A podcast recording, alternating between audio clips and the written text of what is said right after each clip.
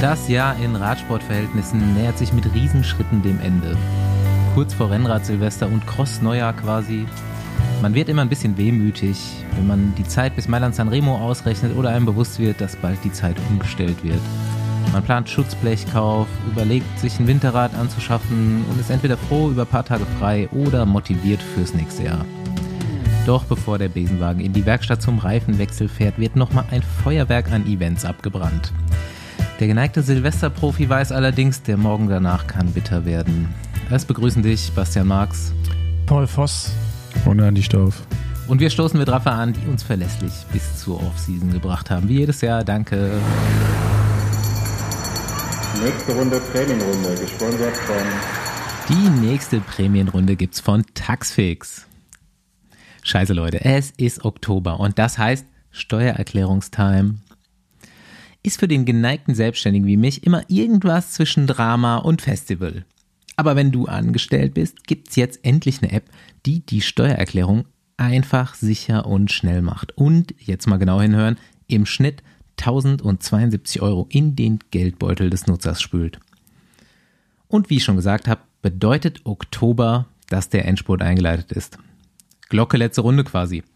Bis 31.10 sowohl Halloween als auch mein Geburtstag, also leicht zu merken, könnt ihr noch eure Erklärung machen und besagte 1072 Euro im Schnitt für eure Trainingslagerkasse 2023 einstreichen. Vorsicht, so läuft's.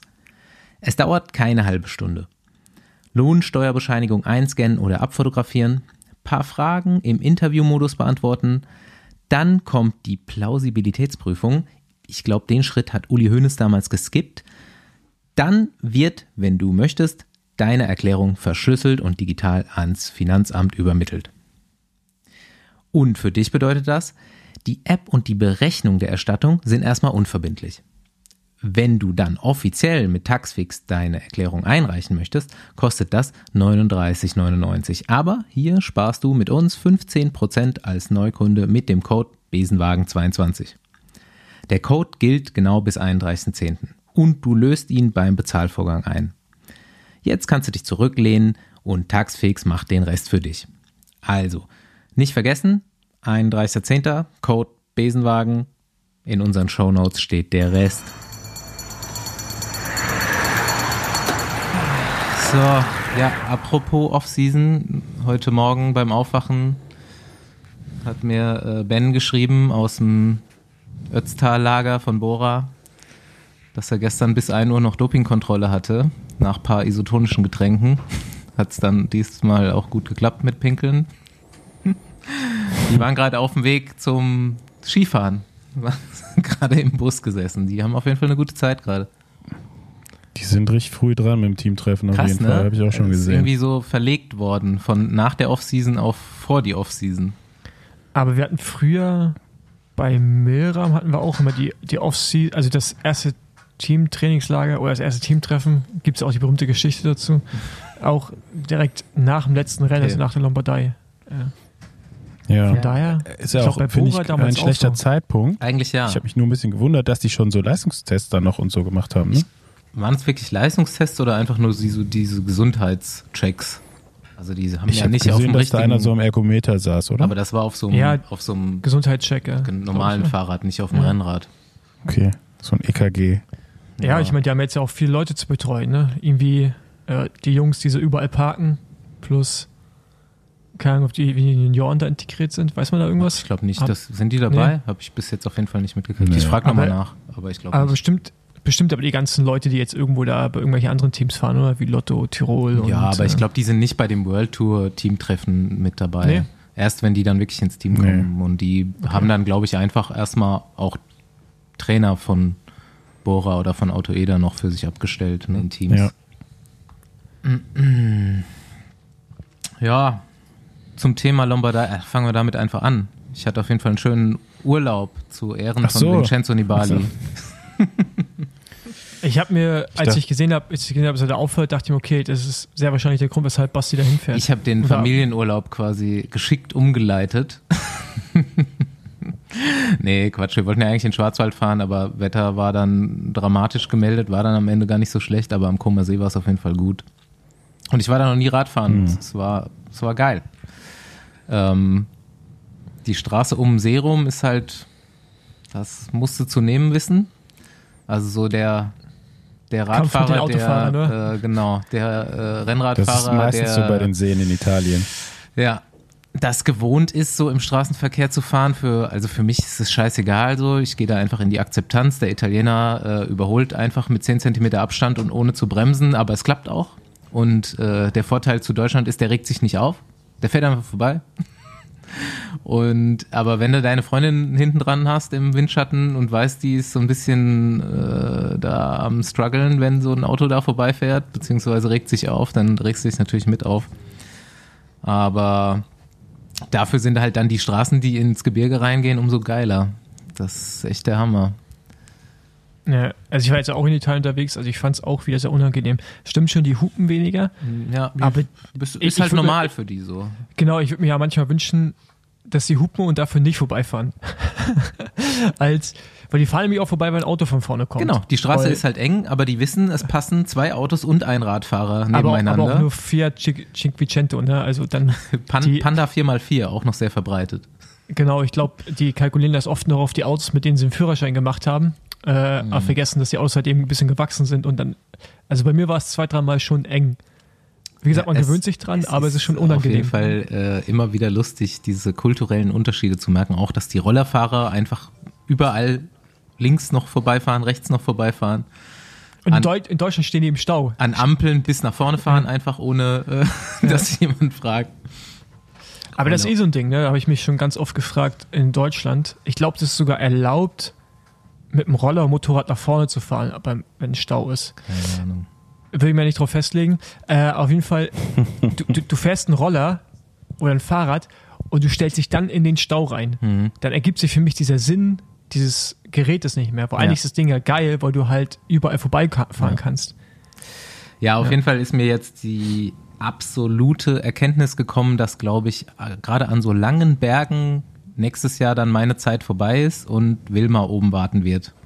Oder mich fragen wird, ob das Tempo okay ist. Wir sind so ein 8, 17,5 Kilometer Anstieg gefahren, vom See auf 1500 Meter. Und die zweiten neun Kilometer davon waren nochmal auf so einer richtig schönen kleinen Straße und ich bin vorher, weiß ich nicht, so mit 200 Watt gefahren die ganze Zeit. Was jetzt ja, auch schon für mich halt so normales, nicht ganz langsames Tempo auch ist. Und dann biegen wir da rein und die Straße ist schön, super viele Serpentinen, Herbst, Wald, Sonne und so. Ich habe irgendwie gute Beine bekommen, bin so unterwegs, guck runter, 240 Watt. Ich so, ah ja, okay, hm. Äh, mich umgedreht und Pace okay, na klar. Scheiße, das ist so scheiße. Okay. So, ab Basti, da gibt's zwei- nur eins. Abnehmen. Ja, ist wirklich so. Ich kann ja nicht mehr trainieren. Also ich muss einfach wirklich fünf Kilo abnehmen. Und naja, auf jeden Fall, die ist dann, die ist dann auch Pokale gefahren da.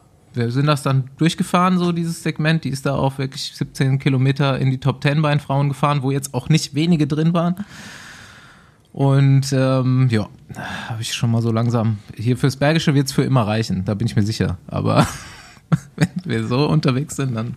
Er muss das Rad Musst du halt auch die manipulieren, Urlaube ne? dann cleverer planen. Das stimmt, genau. Das geht auch. Radmanipulieren geht. Naja. Halt, halt mal an Biggesee fahren und nicht an Kummersee. Ja, aber macht ja Bock. Also das macht auch echt Bock, immer zu sehen, wie viel äh, stärker und schneller die wird und dass sie jetzt auch alles im Windschatten mitfahren kann, dass die auch so.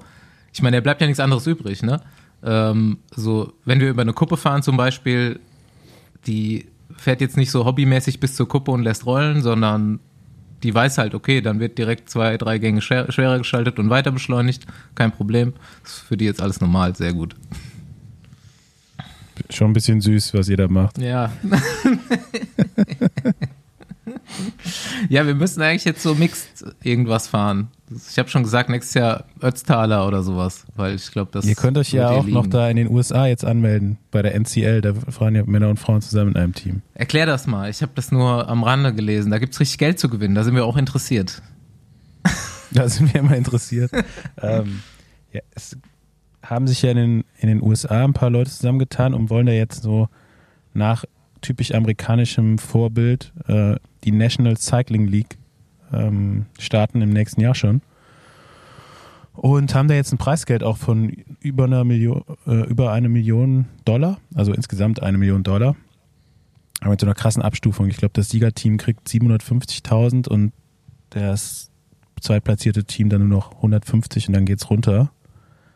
Ähm, also schon krass und die wollen halt das irgendwie ja so auf der auf den Kriterien, die es da schon gibt, aufbauen nach dem äh, ja, Vorbild und äh, mit dem Unterschied, dass eben äh, Frauen und Männer zusammenfahren beziehungsweise die Wertung zusammengezählt Mhm. werden und am Ende das beste Team gewinnt Das klingt gut. und eben den, den Radsport, zumindest mal in Amerika, ähm, zu revolutionieren. Am Anfang hat sich das ja so angehört, als ob die überhaupt den ganzen Radsport damit äh, umkrempeln wollen. Das hat sich jetzt so ein bisschen anders wieder angehört. Und äh, es geht also darum, einfach den, den Radsport in den USA wieder zu beleben. Und nach deren Vorstellung funktioniert das eben nicht nach dem europäischen Modell, sondern es braucht so ein bisschen dieses amerikanische ja, Ligasystem und so ein bisschen mehr, mehr Vermarktung drumherum. Ja, ich finde gut, wenn jemand das mal probiert.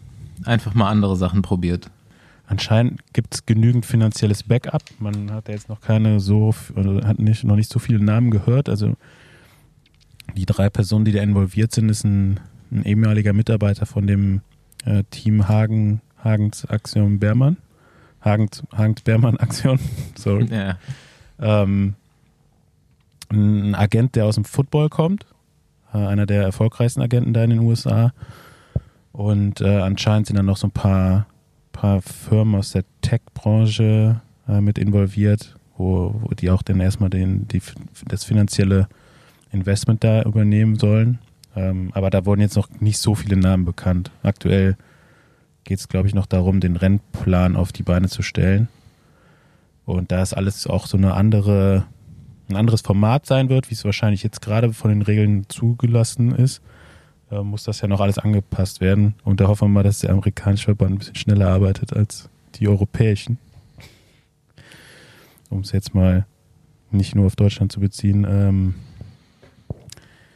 ja, vielleicht schwappt dann sowas auch wieder nach Europa rüber, weil äh, so die, die deutschen Kriterien ähm, lassen ja doch nach, so mit der Zeit jetzt. Ne? Vielleicht könnte dann so ein neues Format das Ganze vielleicht wiederbeleben. Also ich war am Anfang super skeptisch, was es angeht, aber ich bin jetzt mal gespannt, wie das da nächstes Jahr fu- funktioniert in den USA und vielleicht kann man sich das ja hier so ein bisschen dann wiederum als Vorbild nehmen. Ja, ich finde es auch interessant. Vor allem so eine kombinierte Wertung. Ich kann es mir noch nicht vorstellen, aber wir bleiben einfach mal dran. Sobald es da irgendwas zu erfahren gibt, schalten wir mal irgendjemanden zu, der da Einblick hat. Ähm, hast du noch was dazu? Ich muss nämlich noch mal kurz zur Lombardei-Rundfahrt zurückkommen. Nee. nee. zur, zur Ich wirklichen Lombardei-Rundfahrt.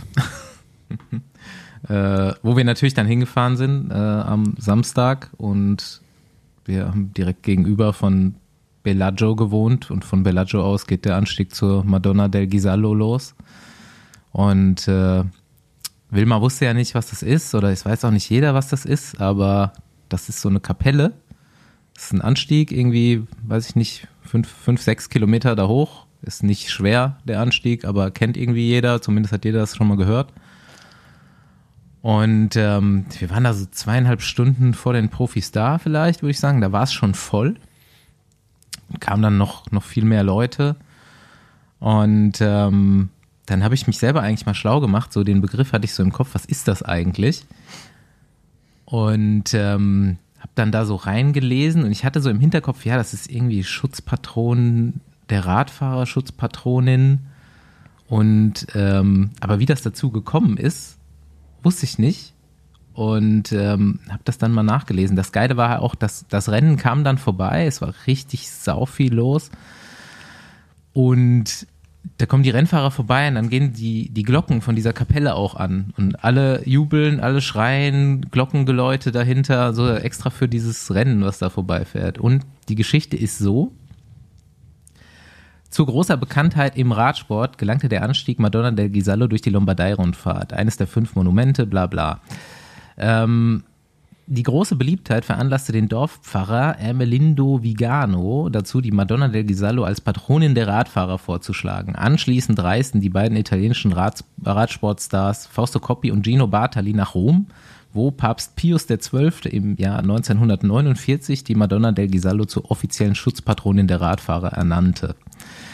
Und äh, in 90er Jahren hat dann noch äh, Fiorenzo Magni da dieses Museo del Ciclismo direkt daneben aufgemacht. Das ist aber eigentlich, also kann man sich mal angucken, aber ist gar nicht so beeindruckend wie die Kapelle an sich. Also in der sind auch super viele alte Fahrräder, so von Fausto Coppi und so weiter, Trikots, alles Mögliche drin in so einer kleinen Kapelle, super urig und alles so komplett dem Radsport gewidmet. Das ist ein super krasser Ort auf jeden Fall. Kann sich, das ist eine Reise wert.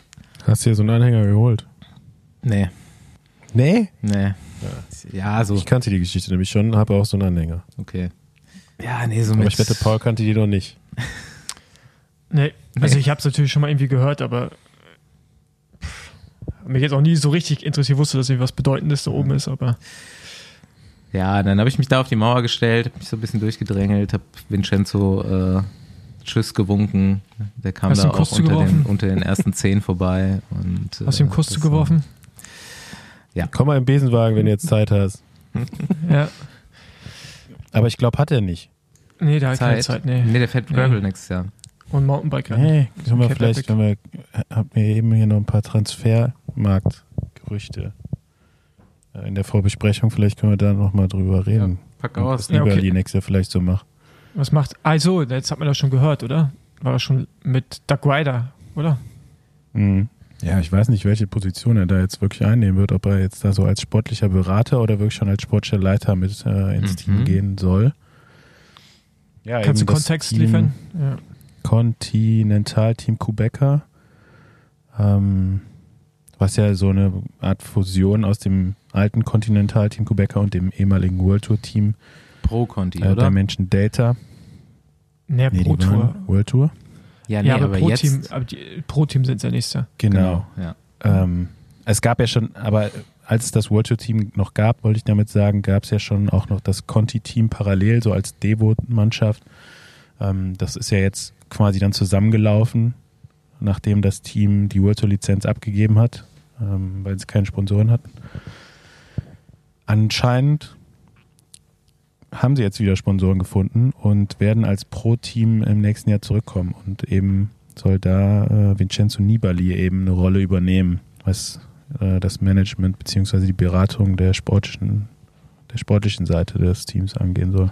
Aber gibt auch schon gute Fahrer, oder? Die irgendwie anscheinend verpflichtet haben. Also jetzt kein schlechtes Team, ne? So wie, es- wie man es lesen kann. Ich weiß nicht, das ist schon relativ spät jetzt so. Die größten Namen sind ja schon weg. Also ich meine, es ist ja eh ein Pro-Team. Also er holt ja eh jetzt nicht die ganz großen Hitter, aber so Mhm. Damien Hausen und irgendwie auch schon ein paar andere Fahrer, wo ich dachte, okay, hätte ich nicht gedacht, dass die da hingehen. ja, bei Douglas Ryder muss man auch immer erstmal gucken, ob es die Sponsoren wirklich gibt. man äh, erinnere Da- sich dazu an ja Next auch noch mal. Hash. Übrigens, Nexthash, äh, da gibt es eine andere Firma noch aus Slowenien, die auch die slowenische Nationalmannschaft sponsort. Die heißt NiceHash. Ja. Und da ist Aber- auch eine Person teilweise involviert gewesen, die Nexthash gegründet hat. Ja, nee, aber das war, mal, äh, aber das war ja andersrum. nach- Die war jetzt zuerst bei Nicehash, ist da, glaube ich, raus, zerstritten und hat dann Nexthash gegründet. ja, es gibt, so da gab es bei ungefähr. Cycling-Tipps, genau, bei Cycling-Tipps gab es dazu einen Artikel, der war ganz interessant. Äh, Können wir mal hier in der Folge drunter verlinken. Wann kommt Ja, No okay. Hash? Auf, auf jeden Fall absurd. Ja, ja, voll, völlig absurd, ja. Nee, also die Sponsoren, die da involviert sind, ähm, wenn es dann alles losgeht und meines Wissens, äh, also jetzt hier 12. Oktober, äh, wird es das Team nächstes Jahr auf jeden Fall geben. Ähm, dann darf man gespannt sein. Da sind einige große, bekannte Namen mit involviert in dem, in dem Team. Ja, bin auf jeden Fall auch gespannt, was da, was da draus entsteht. Ja, Ende einer Ära, um das noch abzuschließen, von zweien sogar, Valverde und Nibali im gleichen Rennen quasi, zum letzten Mal auf großer Bühne unterwegs. Ist auch okay jetzt. Ja, voll. Also es, ich finde es richtig gut, dass jetzt so die einfach nicht mehr dabei sind. Ja. Also nicht, weil ich jetzt nicht mag oder so. Aber äh, das waren jetzt noch so die letzten Ur Hm. Urgesteine, Gilbert vielleicht noch der, mit dazu die jetzt so in der neuen Generation dabei waren. Ja, wobei Gilbert, muss man jetzt sagen, der war jetzt auch nicht mehr so präsent wie die Mhm. beiden. Ne? Mhm. Also, weil wer der ja noch am meisten von den dreien jetzt, ähm, ich weiß gar nicht wer, wer hatten dann von denen jetzt so am Ende die meisten Punkte gehabt, weil Werder auch, oder? Ja, ja, Valverde. Aber ich kann, kann man sich bei Valverde vorstellen, dass er, ey, der wird auch immer noch fitter sein als die meisten Profis. Mhm. Auch nach ja, Jahren, nachdem er aufgehört hat. auch Gravel dann, bestimmt. Ja, be- bestimmt, ja. Oh, oh.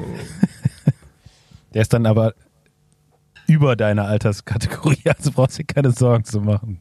Ja, der, der ist bei zwei über meiner Alterskategorie, wenn er. Okay. Fuck. Ja, ähm, ja, ja, lieber genau. nicht.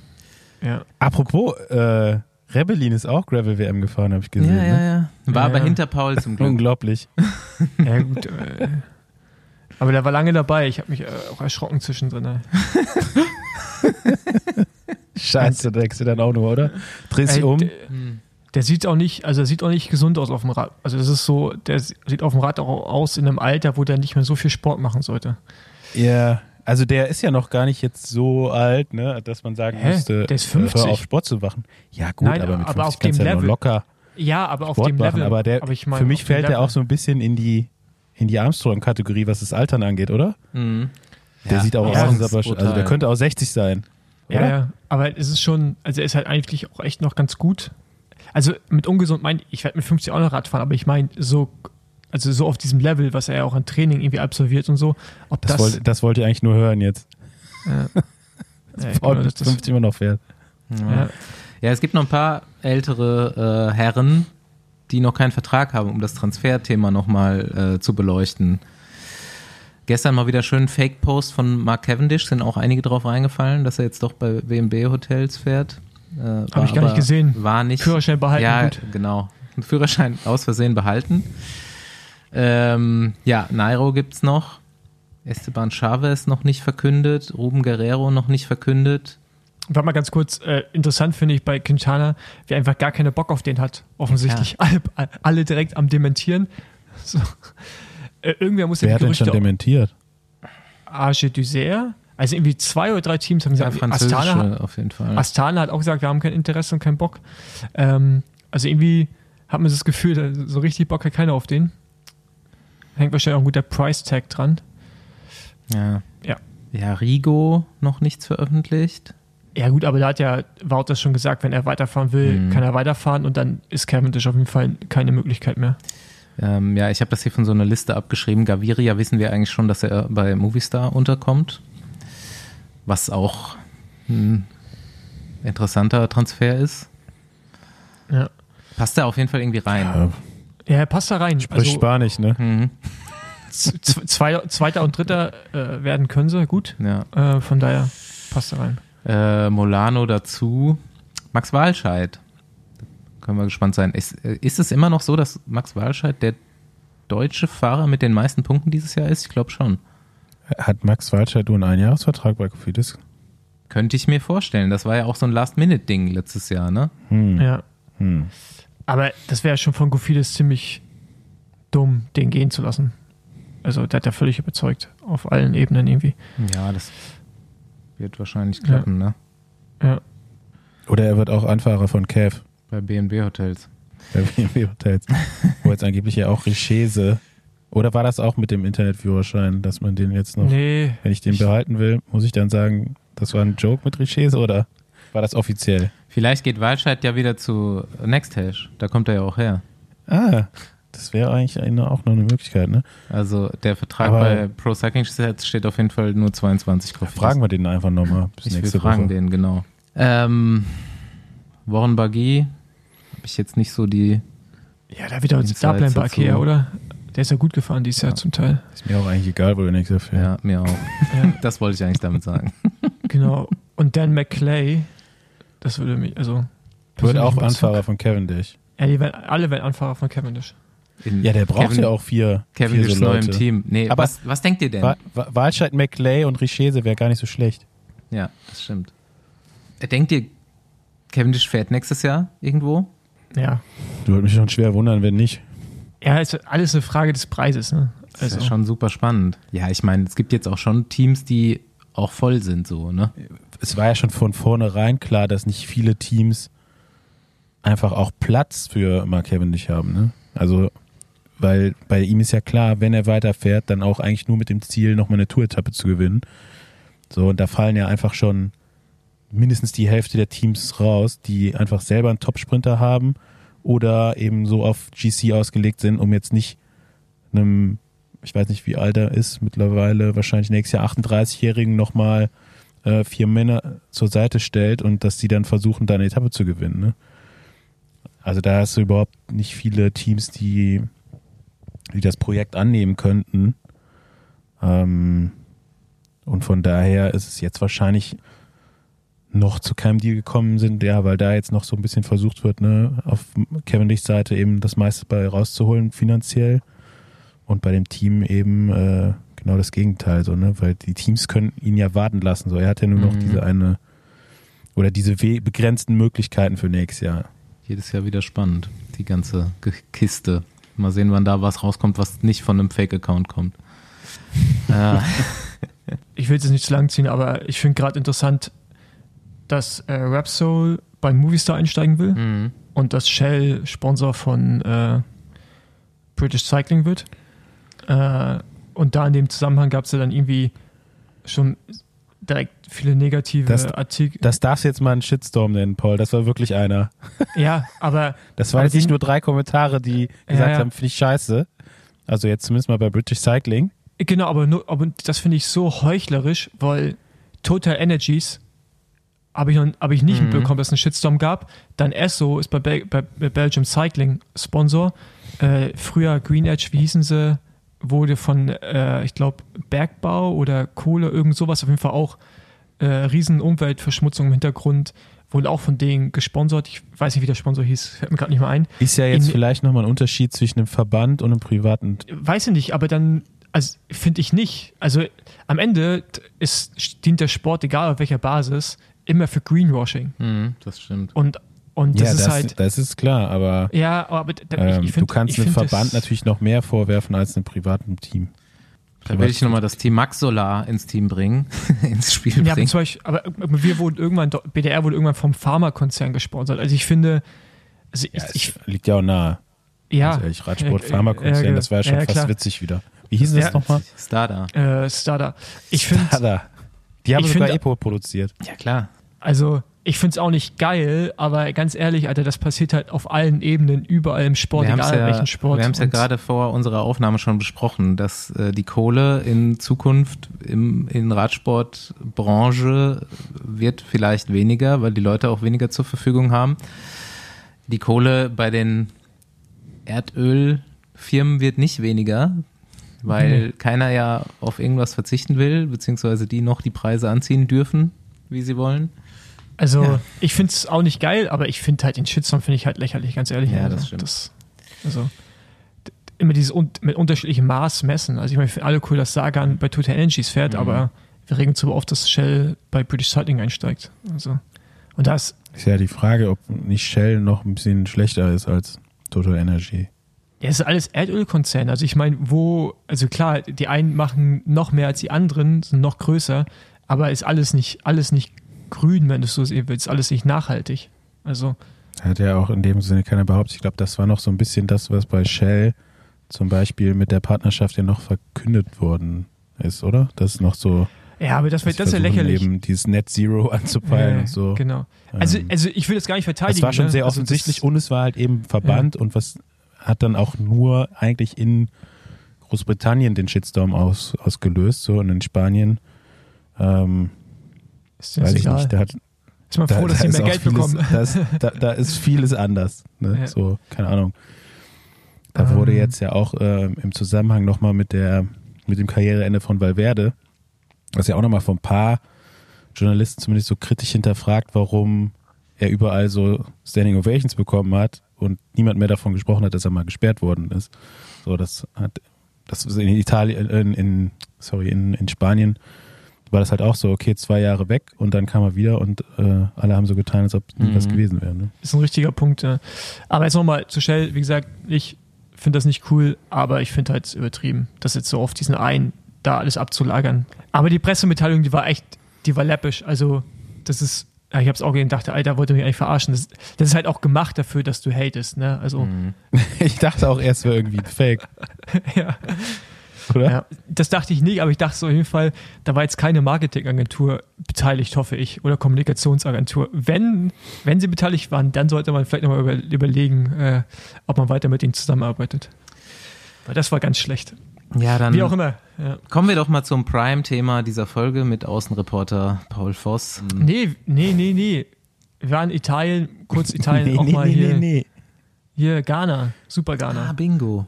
Da war ja noch was. Stimmt, okay, da haben wir auch jetzt auch nicht, nicht super viel zu erzählen, aber ich habe es mir auf jeden Fall reingezogen. Für, für alle, die es nicht mitbekommen haben, Spoiler-Alarm, Philipp Ogan hat einen Stundenweltrekord geholt. Das war Endlich. Ja Ist das Thema jetzt mal vom Tisch? endlich. Okay, das war's. Kein Stundenweltrekord mehr so die nächsten Jahre. Ist so. Ja. Endlich hat's mal jemand äh, gemacht, der es auch drauf hat. Gefestigt. Ja, gefestigt. Das krasse ist wirklich, dass Dan Bingham, der da, der Ingenieur, einfach davor das Der Ding ja hochgelegt hat. Aerodynamik-Coach von Ineos. Ja, genau. Also Und der- jetzt dann, Wurde auch in der Übertragung, nee, im, ich habe den Tourfunk-Podcast gestern gehört, da wurde er sein Teamkollege genannt, was ja völliger Quatsch ist. er, ist Ist er der, ne? er ist der Aerodynamik-Coach von Ineos, ähm, also gar kein aktiver Fahrer und hat den Stundenweltrekord von Viktor Kampenatz geschlagen vor ein paar Wochen. Mhm. Das durfte er wahrscheinlich extra nochmal probieren, weil alle ja schon wussten, dass, wann Ghana das probiert. nee, das, das war, er, an dem Termin, wo er gefahren ist, sollte Ghana fahren. Aber Ghana hat halt nicht geklappt und hat er den Termin genommen Naja, und war wahrscheinlich ein guter Test. Äh, Try, halt auch ein Genau. Test, ja. Hm. Ja, hat es auf jeden Fall selber geschafft und jetzt hat es endlich mal in Jahrzehnten jemand probiert, der auch wirklich ein Top-Zeitfahrer ist.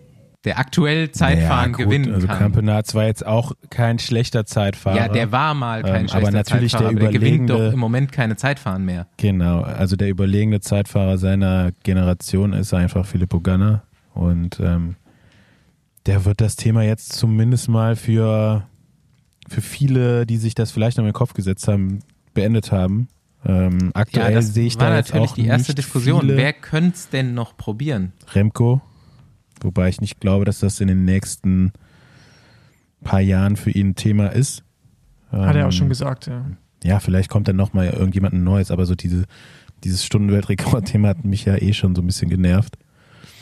Ähm, ja, und ich glaube nicht, dass da jetzt viele an die, an die Marke erstmal rankommen werden, vor allen Dingen auch nicht mit dem, mit dem Backup, was, was Ghana dazu jetzt noch hatte, ne? eben dass Ineos ähm, da einen riesen Aufwand betrieben hat mit extra einem Aero-Coach, der sich auch noch speziell mit dem Thema Stundenweltrekord befasst hat. Pinarello baut ein eigenes Rad für den Weltrekord. Ähm, Vier Kilo also das ganze, 3D die ganze Infrastruktur, der Rahmen, die dahinter steht, also das sehe ich jetzt auch nicht, dass das nochmal irgendjemand so in dem Maß aufbringt. Ähm, vor allem nicht, weil die Messlatte jetzt einfach so hoch liegt.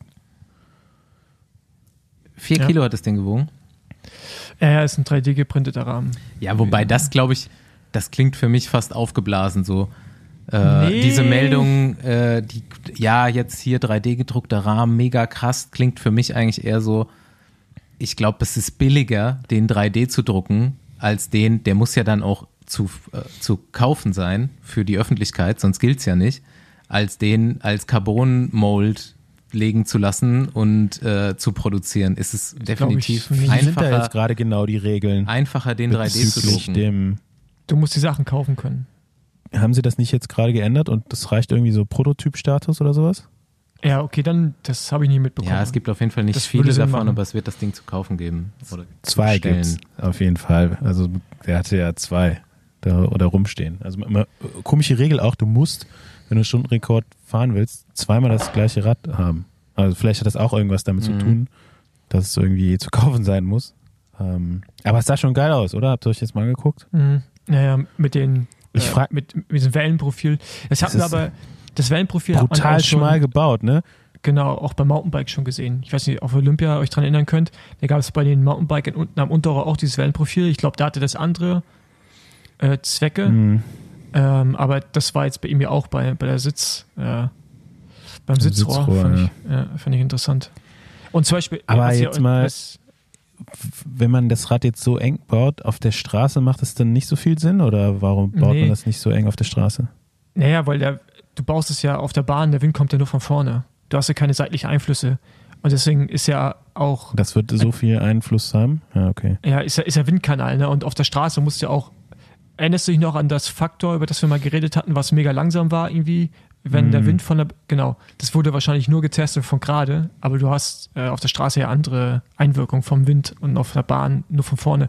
Das sind alle Bahnräder, selbst das Rad, das komische Hope von UK, Mhm. also British Cycling, selbst das ist ja, ist ja breit gebaut mit der Gabel, ist ja alles schmal. Und die FIS sind ja auch Mhm. krass schmal, die Deutschen. Also das ist halt pur, pur Windschnittigkeit. Ja.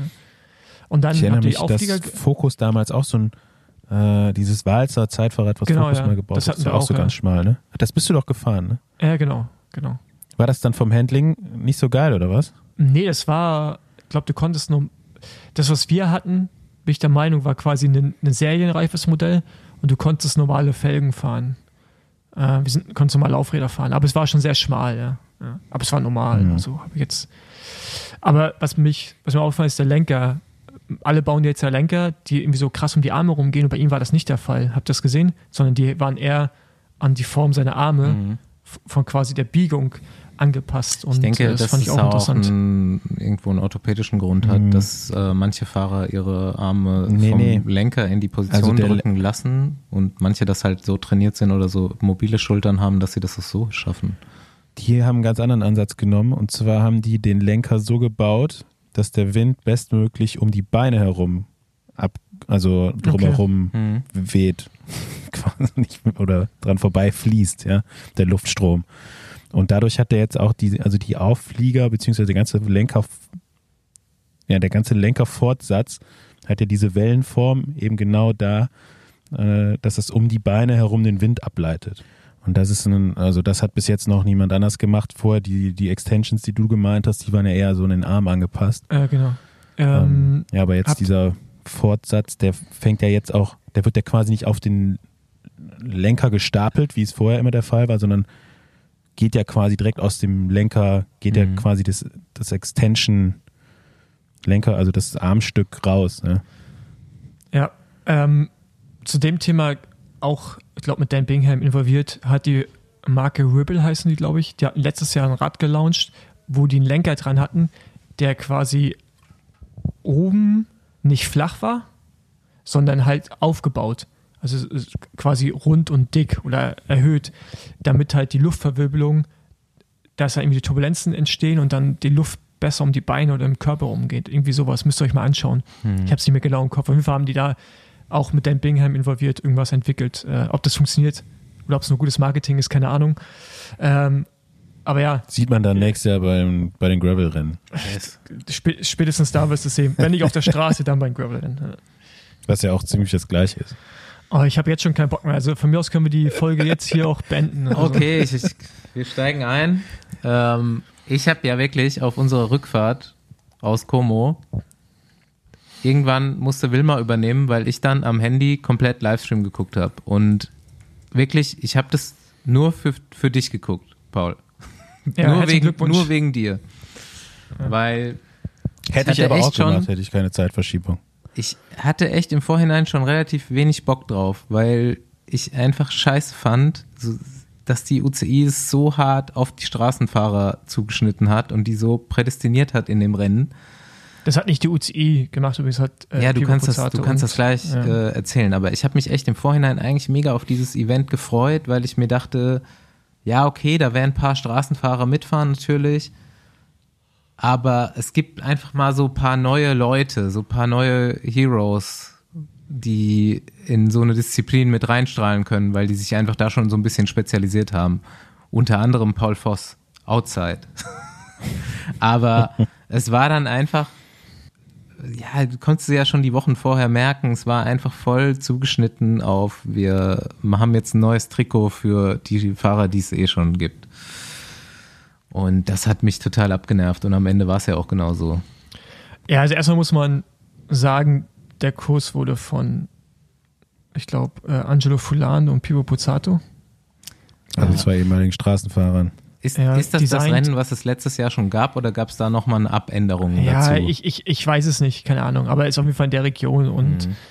genau, das ist Pio Pozzato hat eine eigene Eventagentur, also die machen mehrere Rennen mittlerweile und ähm, genau, ich glaube, die haben sich einmal angeboten, das für die UCI auszutragen, wo die UCI hatte ursprünglich schon, wollte es mit den amerikanischen Rennveranstaltern machen, Mhm. die sind aber nicht übereingekommen. Ähm, ich denke, da gab es zu große Diskrepanzen, so wie man das aufbaut. Also auch in den USA.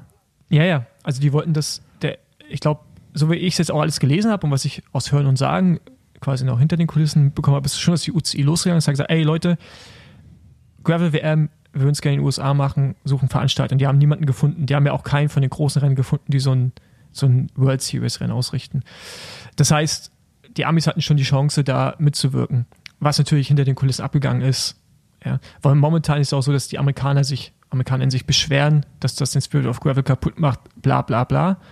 Haben sie natürlich irgendwo einen Punkt, aber sie hatten, also sie hatten die Prime Position zu sagen, ey, wir gestalten das ja, mit. Moment, die Amerikaner können ja aber nicht ihr den Spirit von Gravel für sich beanspruchen, oder? Mhm. Mm, tun sie aber. Ähm, ja, aber ist ja halt falsch. Ja, nein, da können wir vielleicht auch noch dazu kommen. Wenn du nicht gleich einfach nur so ein Rant ablässt, wie scheiße Ja oder Gravel ist nein, und was das- jetzt? Jein. Ähm, auf jeden Fall, ja, ist der Kurs halt so designt worden, wie er designt wurde. Man muss sagen, faires halber, es war nicht so viel Straße dabei, wie es aussah, aber die konnten halt nur auf der Straße filmen, weil ich glaube, Gravel eventuell nicht geeignet ist, ums. Ach, man hat das schon ein bisschen gesehen so. Also ich dachte Ja, mir schon bei der Übertragung, okay, der ganze jetzt diesmal Start- müssen sie auf jeden Fall Motocross. Äh, Die ersten 30 Kilometer waren echt spannend und auch geil, ähm, aber das haben sie halt nicht gezeigt, wo sie noch nicht drauf waren. So. Von daher ist es, war nicht ganz so schlimm, wie es vielleicht drüber kam, aber ja, ich würde ich würde es jetzt nicht als meinen Traumkurs beschreiben. Wenn ich jetzt einen Gravel-Kurs definieren müsste, würde ich das Rennen in Spanien halt nehmen, wo wir eigentlich fast 100% auf Gravelstraßen gefahren sind, breite Straßen, aber du hast halt auch mal wieder technische Schotterabfahrten, wo du einfach so Bikehandling-Skills benötigst und du hast nicht diesen, diesen Mitroll-Effekt, Mhm. wie es, also, was ja auch Gravel härter macht zum Teil, ist, dass du halt gerade in der Fläche halt nie einfach nur mitrollen kannst. Also Windschattenfahren schon relevant ist, aber nicht so eine Relevanz hat. Und das war jetzt bei dem Rennen anders. Es hatte wirklich mehr rein vom Kurs die Dynamik. Das ist wie so ein belgischer Klassiker war. Viele, selbst so auf so ähm, Grasstücken, war halt voll Windkante. Du musstest am Hinterrad fahren können. Das kam man etwas sehr Straßenfahrern entgegen.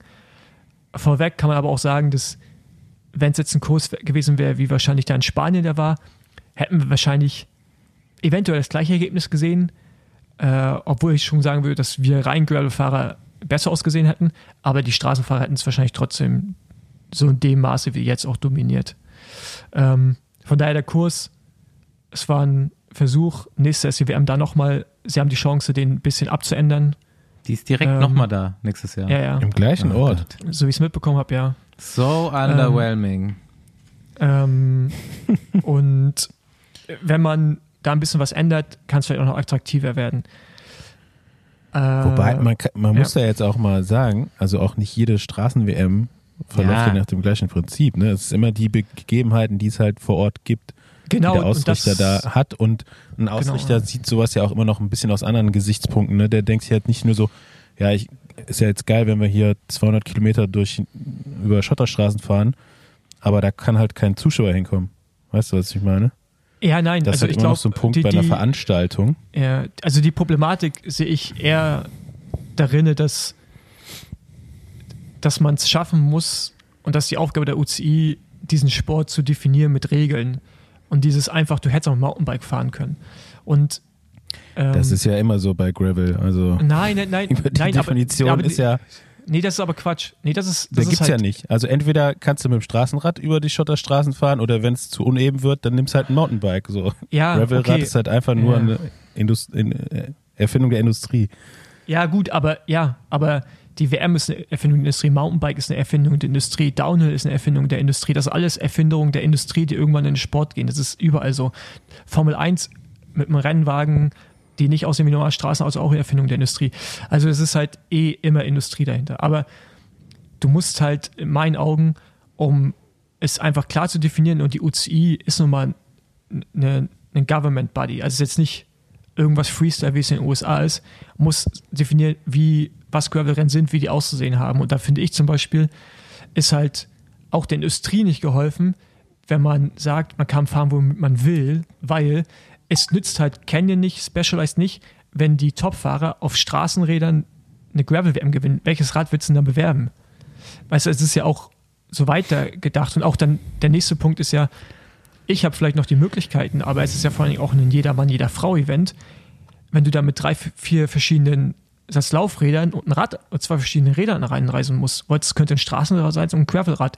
Also die, was Gravel auch definiert, die, das inklusive, divers, ähm, äh, quasi machbar für alle, fällt weg, wenn eigentlich nur die Top-FahrerInnen halt in der Lage sind, wirklich das richtige Material zu haben, weil die die Auswahl haben. Und das, da finde ich, muss man schon es reglementieren und sagen, zumindest mal in meinen Augen, dass ein Rad, weil du musst mindestens 38 mm breite Reifen fahren. Du kannst dann Slick fahren. Ja, übrigens, aerodynamisch macht es auch keinen großen Unterschied, ob du jetzt 33, 35, 38 fährst. Das ist zum Teil irrelevant. Und äh, dass du einfach sagst, das spricht es mal runter auf ein Radmodell mit dem alle arbeiten können und alle haben zumindest mal alle die gleichen Waffen. Ja, aber da fängt es ja schon an. Also Radmodell kannst du ja knicken. Nein, aber ich finde, mhm. was ich halt falsch. Aber 38er Reifen würden es ja schon definieren. Das hätte nicht ja, in genau. die Ultimate Reifenbreite, das ne? ging ja schon und die Lenkerform.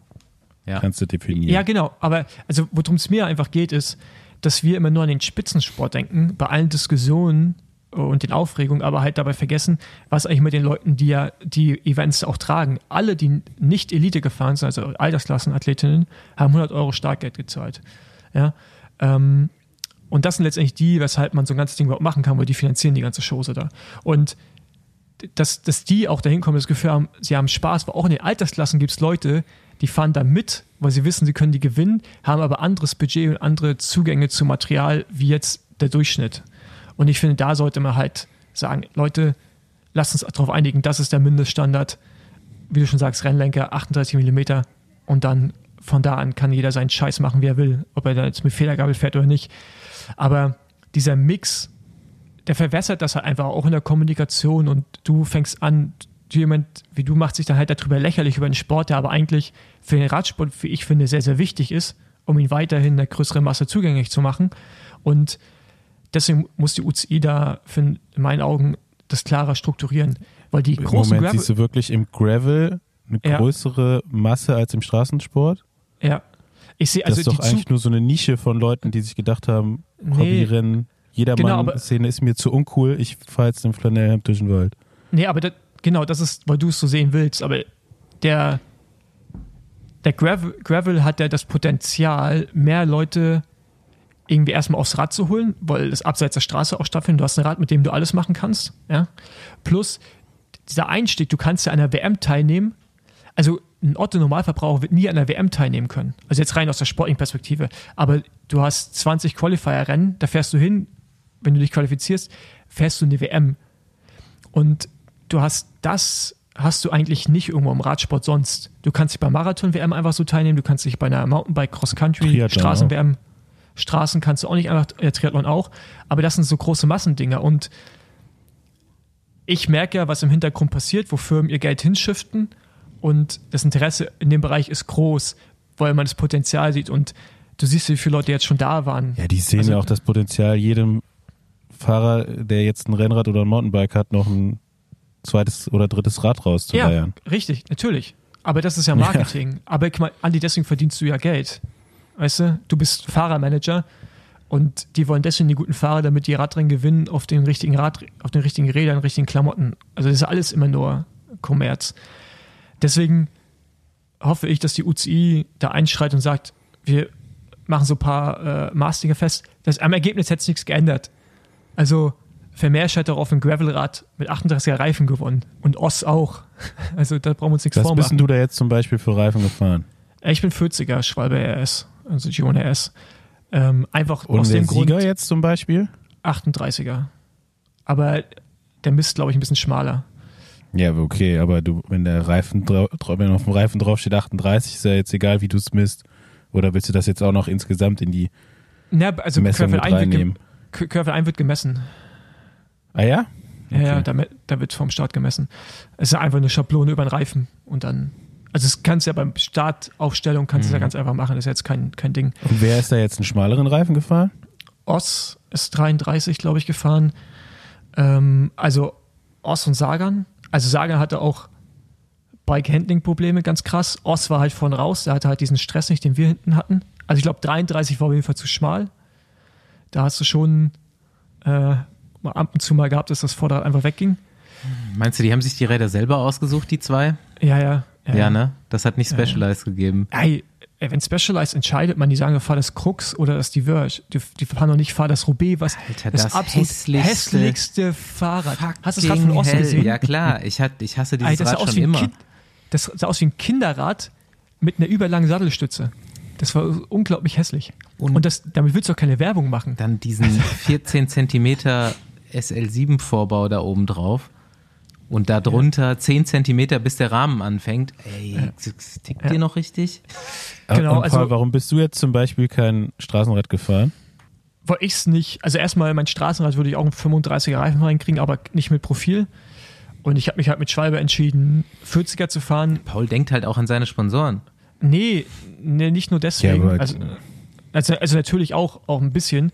Aber ich weiß halt einfach, dass der Unterschied zwischen 35 und 40, irr- also der Wattunterschied an Aerodynamik reingesehen, ist minimal, also wirklich minimal. Aber du hast halt im 40er hast du besseren Komfort und eine höhere Pannsicherheit. Und der Rollwiderstand ist besser als bei, als bei 35. Da habe ich mich für den 40er entschieden. Und dazu ist mein Orbea Terra halt einfach mega schnell. Also ich bin ja Straßenrad und das Rad gefahren. Es ist der auf, beim Straßentraining der, der Ist ja jetzt auch Durchschnittsgeschwindigkeit. bis auf die Reifenbreite, die da durchgeht, jetzt geometrisch kein großer Unterschied, oder? Ja, Der Radstand ist ein bisschen länger. mm, Ja, ist schon, ist schon anders. Gravel ist ein bisschen komfortabler, aber das Terra ist halt ein Race Gravel Bike. Ja. Und Hm. ich habe einen den- Aerolenker Den drauf. Unterschied gibt es auch nochmal. Ja, ich habe ein, ja klar, ob du jetzt überall Schrauben dran hast für, für Schutzbleche oder, oder ob du integriert machst. Bei mir ist ja alles integriert. Ja. Ähm, und das ist ja schon ein relevanter Unterschied. Von daher, mit Straßenrad zu fahren, wäre für mich Nachteil gewesen, weil es ist härter, also es nimmt die Stürze nicht so richtig weg. Es liegt nicht so Also so Räder, wo man Schrauben, so alles dran schrauben kann und über Schotter fahren kann, die hießen früher Trekking-Fahrräder, glaube ich, oder? Ja, ATB, genau. Ja. Aber das habe hab ich ja nicht. Das ist ja mein Rad nicht. Für mich hat ein Gravelrad Sinn gemacht. Ich wäre mit dem Straßenrad sehr wahrscheinlich nicht langsamer gewesen sogar. Oder mehr ermüdet. Ein gutes Gravelrad ist schnell. Die sind schnell. So, da ist kein großer Unterschied.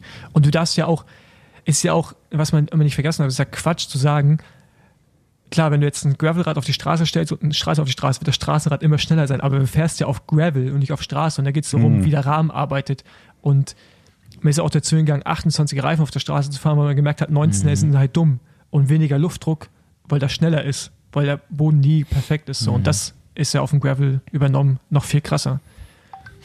Gut, aber äh, wenn du jetzt nicht unbedingt ein Aero-Bike hast, sondern so, ja, eben sowas, was jetzt der Sieger da gefahren ist, Canyon Ultimate, ist, was ist das, ein Allrounder? Ein Straßen-Allrounder, wenn du den halt fährst mit breiten Reifen oder so und dann vielleicht noch so einer Flex-Sattelstütze, dann bist du doch eigentlich schon gut aufgestellt.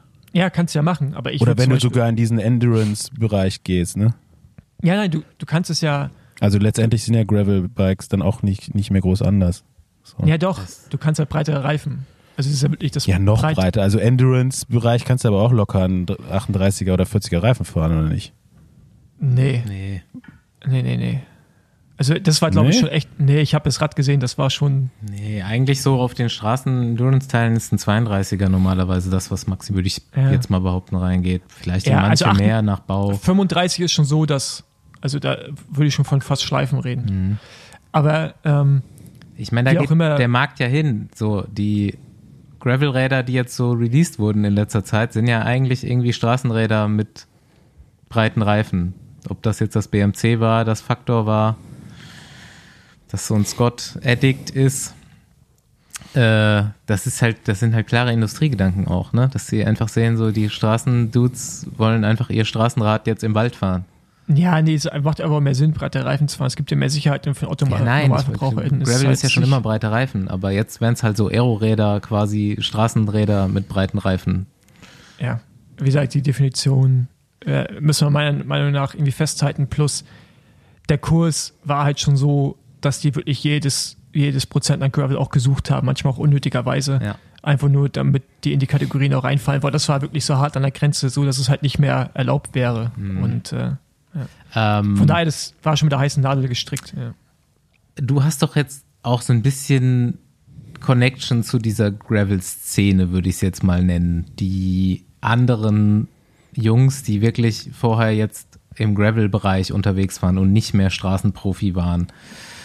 Ähm, A, wer war da so der, wer hat am besten abgeschnitten? B, wie war so die Stimmung von diesem Event? Also erstmal muss man, um so Leistung einschätzen zu können, würde ich kurz das mal so ein bisschen versuchen einzuordnen. Also Vermeersch, Oss, alles talentierte Rennfahrer, Mathieu eh ein anderes Level, aber die sind nicht besser als wir Gravel-Fahrer. Die haben aber den entscheidenden Vorteil, dass die das ganze Jahr über lang Straßenrennen fahren und harte Rundfahrten, was wir einfach nicht haben. Wir fahren 10 Radrennen im Jahr, 15 Radrennen im Jahr. Und normalerweise auch in einem ganz anderen Kontext als das, was wir jetzt gesehen haben. Das heißt, anderes Training. Und wenn du auf einmal mit, so 20 Leuten äh, dich auseinandersetzen musst, die zum Teil gerade von der WM kommen, von der Vuelta, wie auch immer, da wirst du als Gravelfahrer immer den kürzeren ziehen, egal wie talentiert du bist. Weil diese Rennhärte, die, die kannst du dir im Gravelfahren so nicht holen, weil die Rennen so einfach nicht ablaufen im normalen äh, äh, Umfeld. Und das ist halt, das ist halt auch eine krasse Erkenntnis daraus gewesen. Zumindest mal aktuell noch nicht, ne? Du weißt ja nicht, wo sich Mhm. das hin entwickelt, weil ich sehe es ehrlich gesagt nicht, dass Gravel-Rennen in Zukunft weiter 350 Kilometer lang sind. Doch, Also die wird es auch geben, aber das wird nicht mehr so diese Kategorie der- Rennen, Gravel der- oder der- was auch immer. Da gibt nee, es nee, ja zu viele. nee. Nee, da, da komme ich Nee? gleich zu. Da komme ich gleich zu. Jeden Fall, Aber wer fährt denn freiwillig 350 an, Jetzt- anstatt oh. 200? Warte mal, Andi. Ähm, um da jetzt mal kurz einzuordnen, ja, also die Jungs sind klar natürlich auch talentiert, aber nicht per se einfach besser als alle anderen, sondern die haben, wenn gibst du mir die Möglichkeit, im Vorfeld drei Rundfahrten zu fahren, fahre ich dir bei der WM, selbst mit Kranksein, fahre ich dir schneller. Das ist einfach so. Eine andere Rennhärte in den Beinen. Bis dreieinhalb Stunden konnte ich mit Mathieu und so mitfahren. Ich konnte Löcher zufahren. Wir waren zum Teil fünf bis acht Mann nur noch vorne. Ich war der einzige Nicht-World-Tour-Fahrer. Also ich hatte schon auch gute Beine, aber das 200. Mal anzutreten, das geht bei mir halt dann irgendwann nicht mehr. Weil das machst du das ganze Jahr halt nicht. Und im Straßenrennen hast du immer wieder diese, diese Spitzen auch aus einer hohen Geschwindigkeit heraus. Ey, wir sind mit 50, 55 km/h durch den Wald gefahren. Das war absurd. Ich hatte 48,11 und ich dachte, ich brauche den Gang nicht, aber ich habe den ein bisschen zu oft gebraucht, auf jeden Fall. Im Gelände. Das war, ja. Ähm, genau, und so, die allgemeine Stimmung war schon so Enttäuschung, natürlich, vom Kurs. Ähm, auch von dem, wie man selber abgeschnitten hat. Und wenn man jetzt so schaut, der Beste war, glaube ich, äh, Piotr Havik, dann Nathan Haas, Lachnan, aber der ist noch so, so ein Mix, der fährt ja auch noch Straßenrennen und dann ich halt auch schon. Ähm, also, wir waren schon lange auch mit dabei, aber so im letzten. Erzähl mal, so, wo es den Checker gezogen hat, weil du warst echt noch lange dabei und dann aber hinten Ja, raus auf ganz gut auf der Parkschein gezogen. Ja, letzten, letzten 35 ja, hat es mich abge, abgekoppelt. Da war, also ich hatte auch wieder so einen leichten Sonnenstich, so. Ich, ich glaube, ich, das liegt bei mir echt am Helm so ein bisschen. Ähm, ich habe richtig gemerkt, wie keine Ventilation da ist und ich halt so völlig überguckt habe. Ähm, mal, warum fährst du nicht mit so einem Piratenkopftuch wie Pantani? Eigentlich habt ihr die gleiche Frisur. Ja, aber ich weiß nicht, ob das dann hilft. Es ist ja trotzdem keine Zirkulation unterm Helm. Das glaube ich eher so, dass die Hitze sich da staut. Da hilft das ein Tuch nicht. Ja, klar, die gibt die Hitze ja ab, so ein Tuch. Du? Ja, aber du hast ja trotzdem einen Also- Helm. Also du brauchst ja den Helm, es muss ja Luft zirkulieren unter dem Helm, damit die Hitze auch rausgehen kann. Wie auch immer, äh, auch ohne dem hätte es mich da abgekoppelt. Das war dann einfach irgendwann so, das war so schnell und immer wieder gerissen. Ey, das, das war wie so ein Juniorenrennen zum Teil, einfach, wie die da Rad gefahren sind, attackiert haben. Und die Italiener waren auch die einzige Nation, die zusammengefahren sind, muss man sagen. Also, halt nachdem Gab es Ost wahrscheinlich und wieder ein Preisgeld. nachdem Oss und nachdem Oss und Vermeersch weg waren, haben die einfach jedes Loch zugefahren und da hinten war es auch, hat auch keinen Spaß mehr gemacht zum Teil, weil die einfach äh, das kontrolliert haben und alle anderen sind gegeneinander gefahren für die Nation. Ähm, genau, also die Stimmung, wie gesagt, war so, man hätte es gerne anders gehabt, aber man akzeptiert Ja, es aber was natürlich denn jetzt genau? Hättest du jetzt noch mehr Gravel-Abschnitte gebraucht oder was? Ja, nein, ein- einfach, einfach einen, einen schöneren Kurs. Der Kurs war nicht schön. Also der Kurs war scheiße. Sch- der Kurs war Aber das, scheiße. das liegt doch eigentlich immer daran, wo es stattfinden wird, oder? Also es gibt ja auch schlechte Nee. Straßen-WM-Kurse. Nein, aber du hattest jetzt zum Beispiel. Dieses Jahr in Wollongong war jetzt auch nicht das so stimmt geil. Nicht. Das stimmt nicht. Du hattest, ja, okay, das mag sein. Da gebe ich dir recht, aber trotzdem, du hattest ja der Start, der war ja geil und da gab es auch geile Straßen. Und ich glaube, man wollte Start und Ziel da haben, wo es war und dann sind die Sachen halt irgendwann limitiert. Erster Versuch. Ah, das wird in Europa ja oft so der Fall sein, ne? Also ja, ja. du kannst So, ja es- in dem Sinne, es war der erste- da unterscheidet sich ja schon mal generell der Gravel-Sport in den USA äh, von dem jetzt zum Beispiel in Europa. Du hast da halt einfach, kannst du 100 Kilometer geradeaus fahren auf einer Schotterstraße. Das wirst du in Europa wahrscheinlich nirgendwo mehr finden, dass du überhaupt Ja. so lange am Stück Gravel fahren kannst. Und dann wird auch eine Ähm, außer halt Gravel WM das, in, das in. Brandenburg zum Beispiel wird ja auch immer anders sein, wie jetzt zum Beispiel irgendwo ja, in Spanien im Mittelgebirge Ja, ja. oder Ja, was weiß ich aber wo. ja, Andi, das, das stimmt alles, aber man kann ja trotzdem sagen, dass der Kurs nicht geil war, oder? Und man kann ja trotzdem eine Meinung dazu haben, sagen, dass das nicht schön ist und dass man versuchen kann, also- das besser zu machen. Aber noch ein großes Ding war einfach, dass die Startaufstellung, ähm, die wollten zuerst nur Straßenfahrer mit Punkten aufstellen, dann Mountainbike und dann Cyclocross und dann irgendwann die Gravelfahrer, die die Qualifikationsrennen gefahren sind. Und es war eine Gravel-WM, ne? Das heißt, alle Straßenfahrer haben kein Rennen vorher gefahren. Die sind da einfach angereist, haben sich hingestellt. So. Äh, Das ist auch übrigens eine Änderung für nächstes Jahr, die man vielleicht mal überdenken sollte. Und erst War das Nikolaus- relevant? ja, ja, weil du hattest nach dem Start direkt äh, anderthalb Kilometer Berg, also Vollgas auch, äh, und dann eine technische Abfahrt, wo viele gestürzt sind auch. So mit Serpentin, Switchbacks und so. Das war relevant, ja, ja. Hm. Und, Ja, hab ich ähm, auf jeden Fall auch gelacht, als ich das und dann dachte ich so, okay, geil. Und da hat Nicolas Roach und Nathan Haas sich so ein bisschen dazu geäußert, medial, und dann wurde es nochmal angepasst. Aber da, hast- da siehst du ja schon, dass deren Fokus von der UCI nicht darauf liegt, also die wollen, die wollen halt Stars, denen geht es halt nicht um den Sport Die an sich, sondern deren die, das, Stars. Das ist genau, das, die, das genau, die wollen deren genervt. Stars. So, und die, was mich ein bisschen stört, die Ja, geben uns. die wollen jetzt erstmal die meist die größtmögliche Aufmerksamkeit auf das Event lenken. Ja, nein, das ist ja richtig. Natürlich kriegst du das mit den großen Namen von der Straße. Ja, das mag ja sein, aber du musst doch, wenn du einen Sport etablieren willst, anfangen, auch deren da Heroes zu äh, etablieren, weil am Ende Mathieu wird im Jahr ein Gravelrennen fahren, vielleicht zwei. Und das ist die WM und dann noch irgendwas. So, aber wir fahren das ganze Jahr und wir werden die sein, die bei diesen Rändern vorne sind.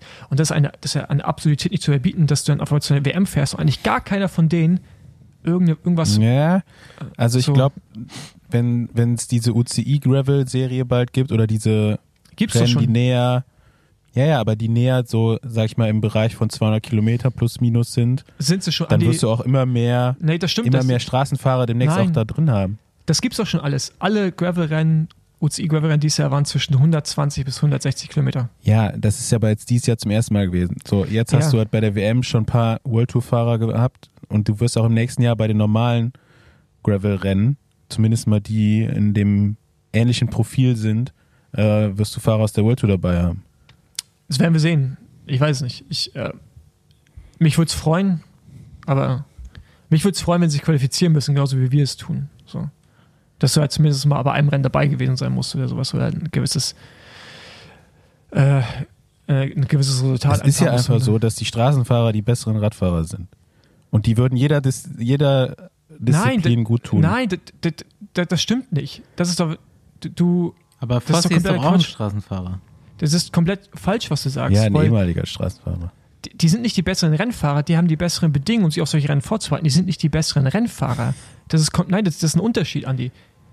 Das sind nicht die besseren Rennfahrer. Wenn du einen Piotr Harwig, der da, der, ex, der kaum nicht mal Rennen in den USA fährt, wenn du dem ein Straßenprogramm gibst, äh, ziemlich sicher fährt er da ganz vorne rein. Und auch ein Ivar Slick und sowas. Der kommt doch von der Straße. Ja, natürlich, wir kommen alle irgendwo von der Straße oder vom Mountainbike, weil Gravel gab es vorher nicht. Wir müssen ja von irgendwo herkommen. Aber ich finde das Quatsch zu sagen, das sind die- einfach die besseren Rennfahrer. Die haben die besseren Bedingungen als wir. Du kannst, ein World Tour-Fahrer wird in der Regel immer besser Das ist sein einfach die als jeder andere. Radsports. Ja, aber natürlich sind die besser, weil die haben die bessere Vorbereitung. Ja, da Es landen auch einfach die besseren Fahrer. Ah, Okay, ähm, also von mir aus können wir den Podcast hier beenden, weil ich habe jetzt, das ist, jetzt drehen wir uns ja auch wieder im Kreis und Ja, es gibt halt mehr Geld Ja, auf der- der Straße die- auch, ne? Die Aussage, die hatten wir hier im Podcast wirklich schon öfter. ja. Ja, Aber ich muss da sagen, da bin ich äh, tatsächlich mal auf einer Linie mit der UCI. So. Also ich glaube schon, dass es den größten Effekt hat, wirklich versuchen mehr Straßenfahrer und deren Be oder deren Reichweite oder Bekanntheitsgrad auf den mit in den Gravelsport zu bringen, als jetzt irgendwelche bestehenden Gravelfahrer da versuchen groß zu machen. Ja, ich, ich sehe ich sehe den Punkt. Ich sehe aber als interessanter, die Bedingungen irgendwie so zu machen, dass es ein bisschen mehr Waffengleichheit gibt und einfach auch einen Wettbewerb mit den Leuten, die das auch regelmäßig bestreiten. es war der Kurs, wie es organisiert war, alles drumherum war nicht, war einfach kein Gravel, sagst du willst, auch nicht USA im 100 Kilometer Mhm. geradeaus, darum geht's nicht. Also es war einfach als es war eine Gravel-WM unter dem Mantel, oder nee, sagen wir so, es war ein Straßen unter dem Mantel einer Gravel-WM. Du hättest das Ding einfach auch Paris-Roubaix nennen können. Ich wollte sagen, Paris-Roubaix 2.0 So, war das für mich beim Da- da- da- Zugucken. Genau, und, und es war auch nicht viel anders. Es gibt ähm, Ja, aber was Beispiel- hätte denn explizit dann besser sein sollen? Also Hätte das Nein, Rennen jetzt ein noch mal Kurs- länger sein müssen? Nein, Andi, oder? ein, ein, ein, so, einfach da festfassen. Ein Kurs, auf den du mit Straßenrad fahren kannst, ist für mich kein Gravel-Rennkurs. Sollte auch kein Gravel-Rennkurs sein. Und es gibt Gravel-Rennkurs, der in Spanien zum Beispiel oder auch die in den USA, die kannst du einfach nicht mit Straßenrädern fahren. Kannst du gerne machen, aber da kannst du auch als World Tour-Fahrer, wirst du am Streckenrand stehen und Probleme bekommen. So. Und das ist für mich die Definition von Das Gravel. heißt, da sind dann, um mal explizit das zu benennen, da sind dann mehr Steine, größere Steine, was weiß ich, Unebenheiten. äh, rougher. Es, es muss halt zum Teil einfach rougher sein. Es, mu es muss einfach so sein, dass es für den Straßenrad nicht gelegen ist. Du willst ja auch, ein Crosskurs hat Charakteristiken, was ein Crosskurs ausmacht. Da gibt es Crosskurse, die sind eher wie Mountainbike-Kurse, die sind dann aber auch nicht so geil, hat auch keiner Bock drauf. So wie die Welt nicht Bock hat auf noch so einen WM-Kurs, wie wir ihn jetzt gerade hatten. Eine Sandgrube.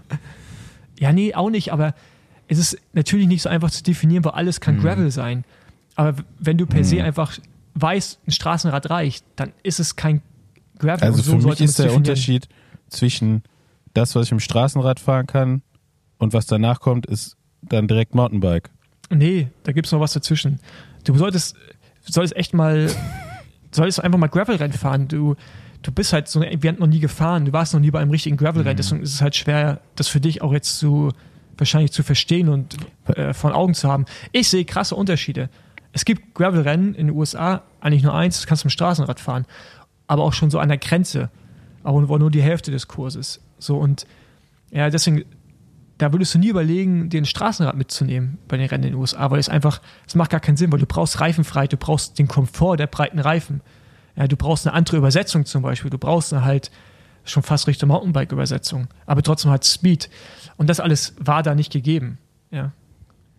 Lass noch mal kurz auf den anderen Hauptteil des Events gehen, nämlich den quasi Jedermann-Teil. Äh, abseits der zwei Elite-Rennen. Man äh, muss ja auch die Frauen erwähnen. Ich, ich habe gerade einen Tweet in die Gruppe geschickt. Pauline Prévost, Ferrand, Ferrand Prévost ja. bei Ineos gesigned nächstes Jahr. Die Gravel-Weltmeisterin und Short Track und Marathon und Cross Country. Die könnte doch eigentlich mal eine genaue Einteilung in die Kategorien geben, oder? Ja. Die hat ja zumindest jetzt schon mal alles gewonnen. Genau. Also die hat wirklich alles gewonnen, oder? Ja. Ja. die hat auch Auch Cross, Cross irgendwann und Straße, ja. Ja. Die war ja Cross- und Straßenweltmeisterin zur gleichen Zeit. Geil. Ja, und dann gab es noch die Age Grouper, wo äh, wo es auch deutsche Erfolge gab. Genau, Henning Bommel, Henning Bommel, Weltmeister in meiner Weltmeister. Altersklasse, genau. Ja. Ich glaube, der einzige Weltmeister. Ja. Ja. Finjas Mekal noch Zweite geworden. Ich glaube, sonst außerhalb des Podiums aber noch einige Top-10-Platzierungen. Was hast du davon mitbekommen?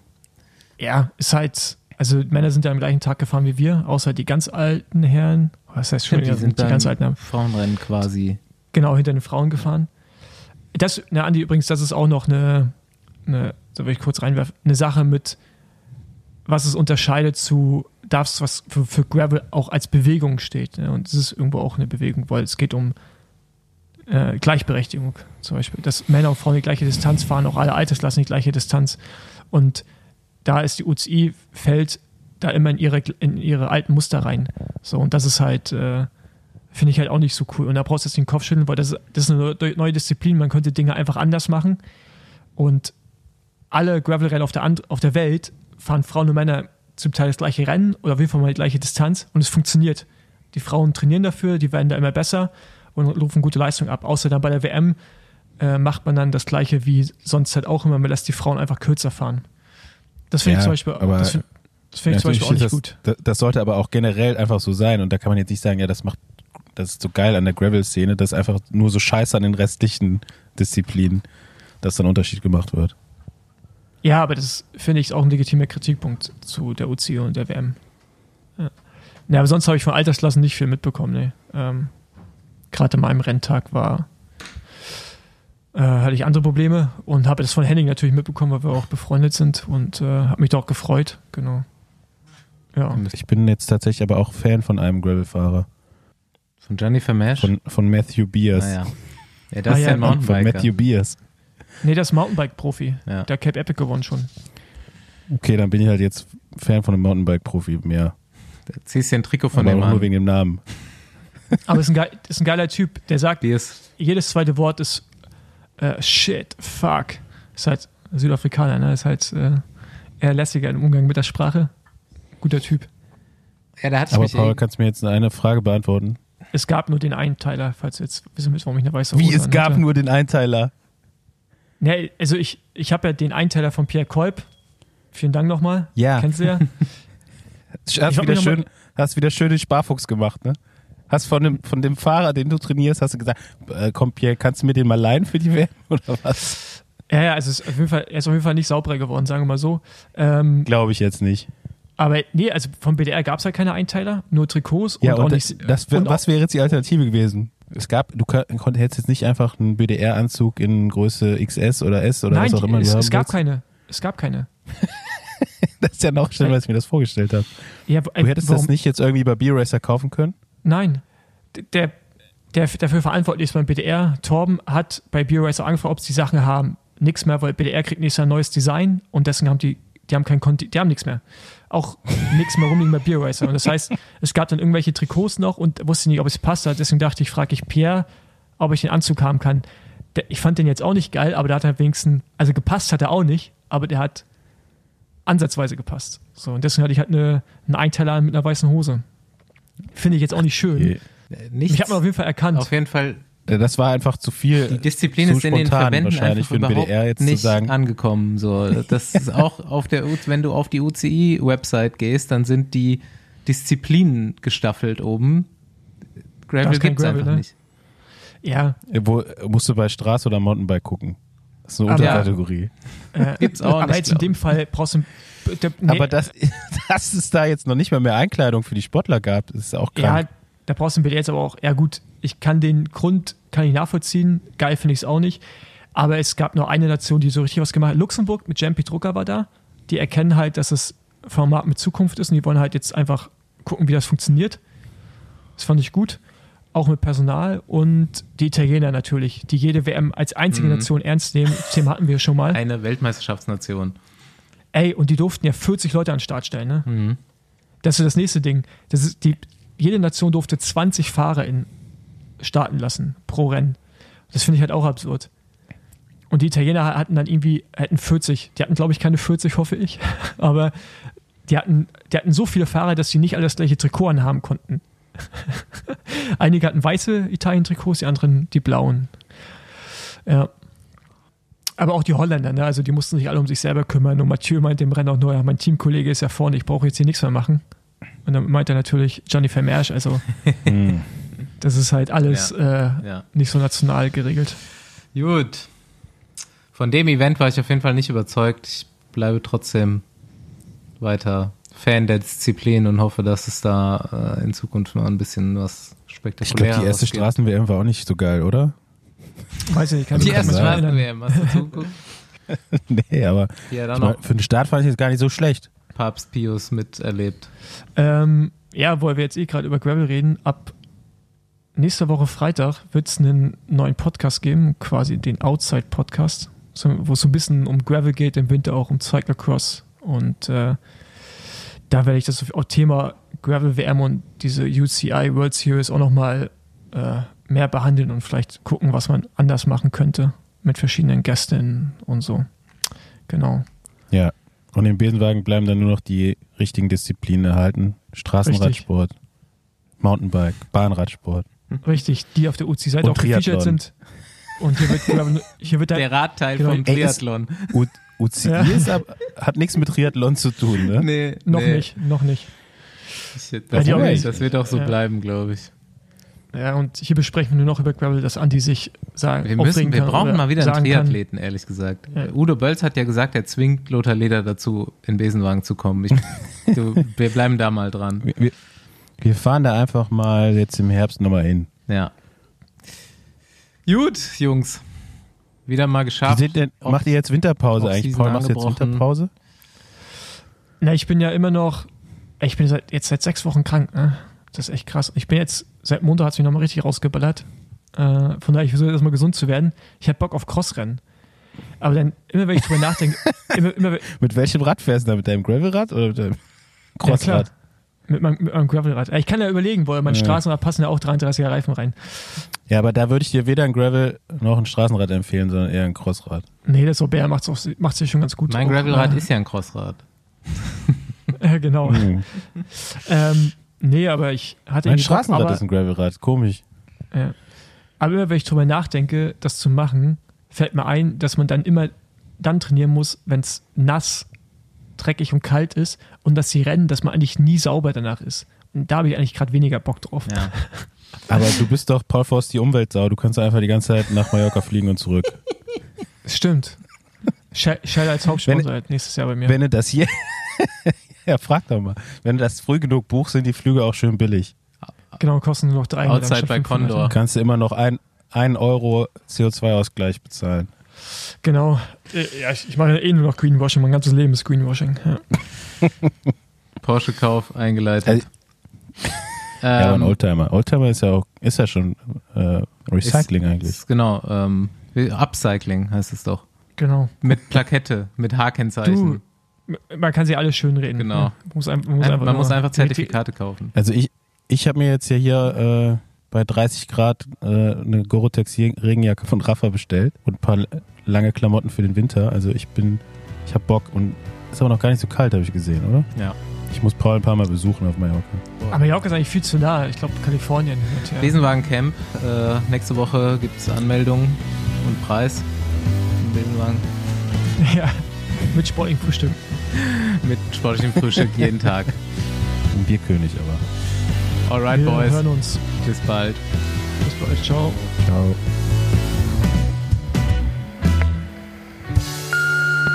Hallo Besenwagen. Ich wollte nochmal Bezug nehmen auf die Weltmeisterschaft in Wollongong. War eine super Veranstaltung, hat Spaß gemacht, war schön. Das Einzige, was mich gestört hat, war halt beim Damenrennen. Das wohl bei der, in der vorletzten Runde standen wir circa 900 Meter vorm Ziel, kurz hinter den letzten kleinen Berg. Und als die Spitze mit Liane Lippert durch war, kam halt die Verfolgergruppe und direkt davor war halt ein Motorrad. Und die hat die Gruppe, Verfolgergruppe ziemlich stark über den Berg gezogen. Und ich bin einfach der Meinung, erstmal hört da kein Fahrzeug zwischen bei solchen Abständen und die Gruppe um Liane Lippert, auch wenn die anderen Mitstreiter nicht so mitgeführt haben, wäre dann bis zu dem Berg nicht mehr eingeholt worden. Und ich glaube, dann wäre das Ergebnis auch anders gewesen und Liane Lippert wäre ein bisschen weiter vorne als Platz 4 gewesen. Danke, ciao.